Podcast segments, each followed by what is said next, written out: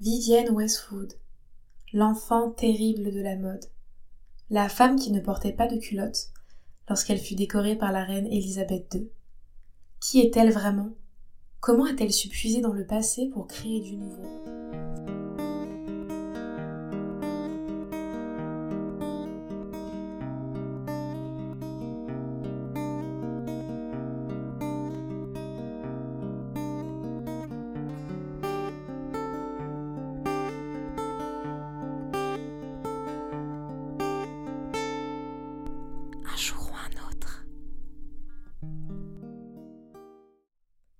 Alors, petit disclaimer avant de commencer, je ne suis pas journaliste. Si je dis un propos qui manque de véracité, pas la peine de m'attraper le col.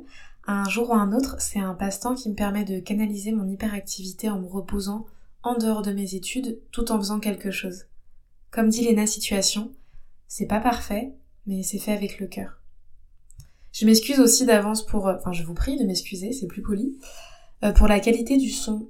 Elle est sûrement pas aussi super que les deux épisodes précédents d'un jour ou un autre, parce qu'actuellement je suis dans mes toilettes sous un plaid, et il fait beaucoup trop chaud pour que je sois dans mon lit sous deux couettes. Là ça va être un peu technique, donc euh, voilà, pardonnez-moi.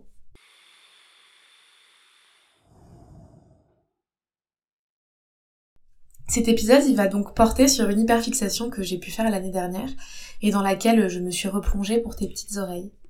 Vivienne Isabelle Swire, styliste et femme d'affaires.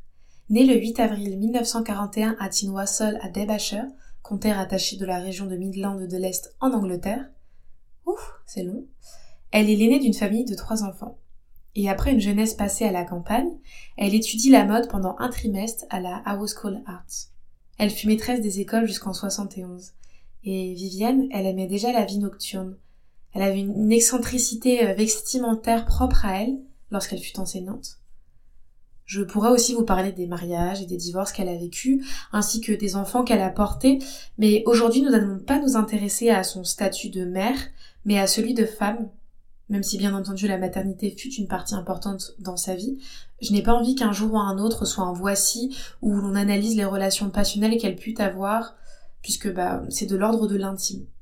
Cependant, une de ces relations est nécessaire à évoquer, en 71, au 430 Kingswood à Londres, une boutique sombre naît, entre un jukebox et une forte odeur de cigarettes. Paradise Garage naît, qui deviendra par la suite Sex, l'iconique boutique de mode punk.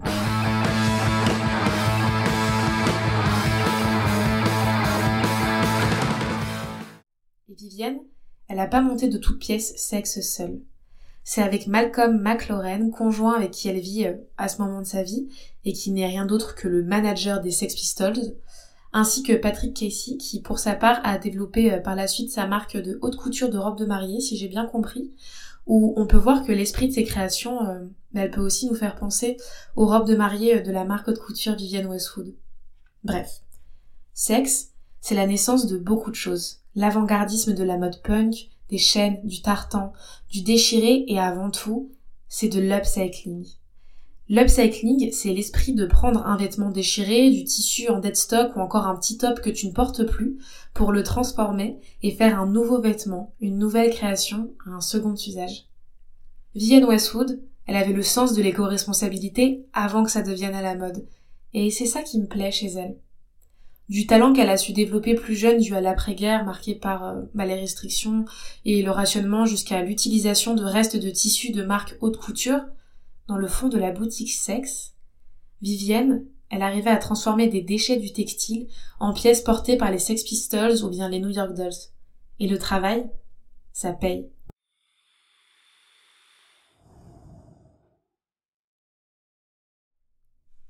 En 1981, le premier défilé de Vivienne Westwood a lieu à Londres, puis l'année d'après à Paris.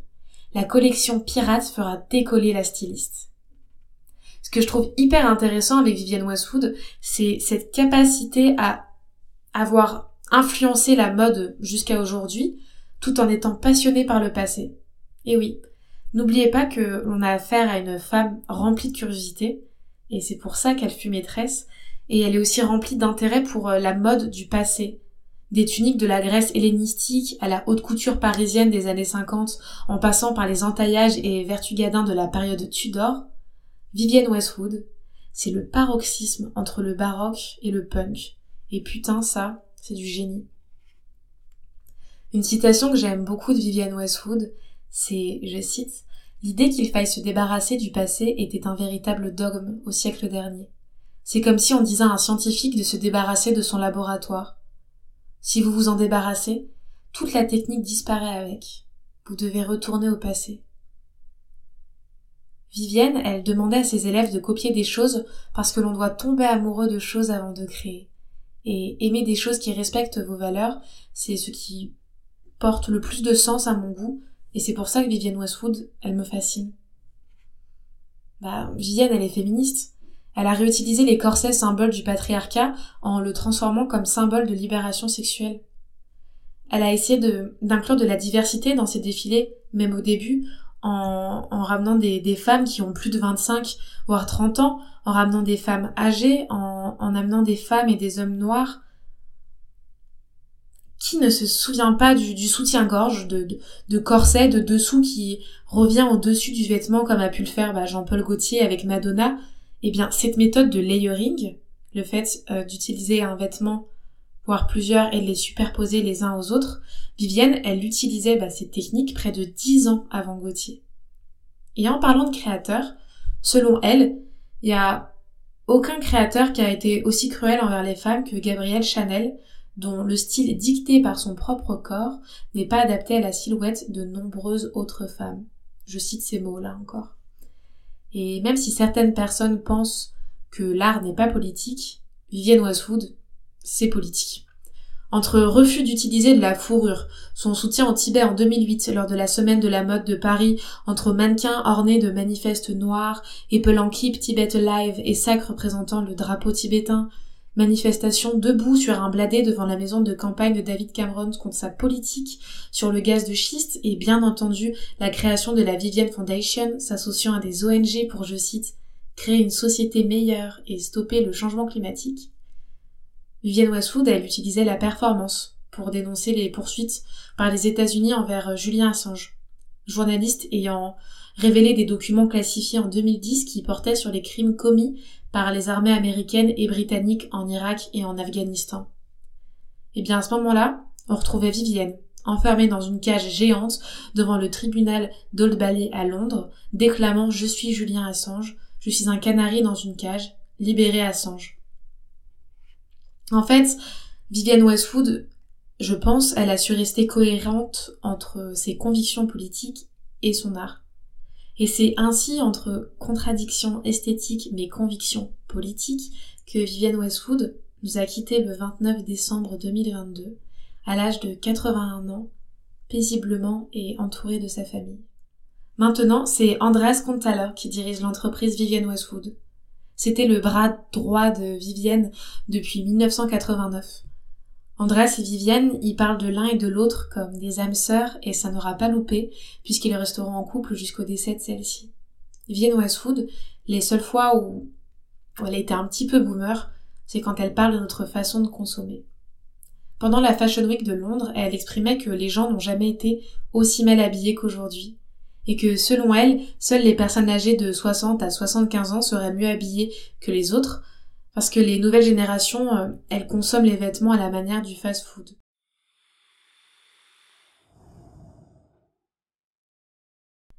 Comme beaucoup de jeunes filles, j'ai découvert Vivienne Westwood en regardant l'animé Nana, que l'influenceuse Yasmine Golotchoglova recommandait grandement dans son contenu. J'ai aperçu à de multiples reprises des signes de sucette qui n'est rien que le logo de celle-ci, créé en s'inspirant d'un orbe royal, signe de la monarchie britannique et les tenues pourtant n'étant que des dessins me fascinaient.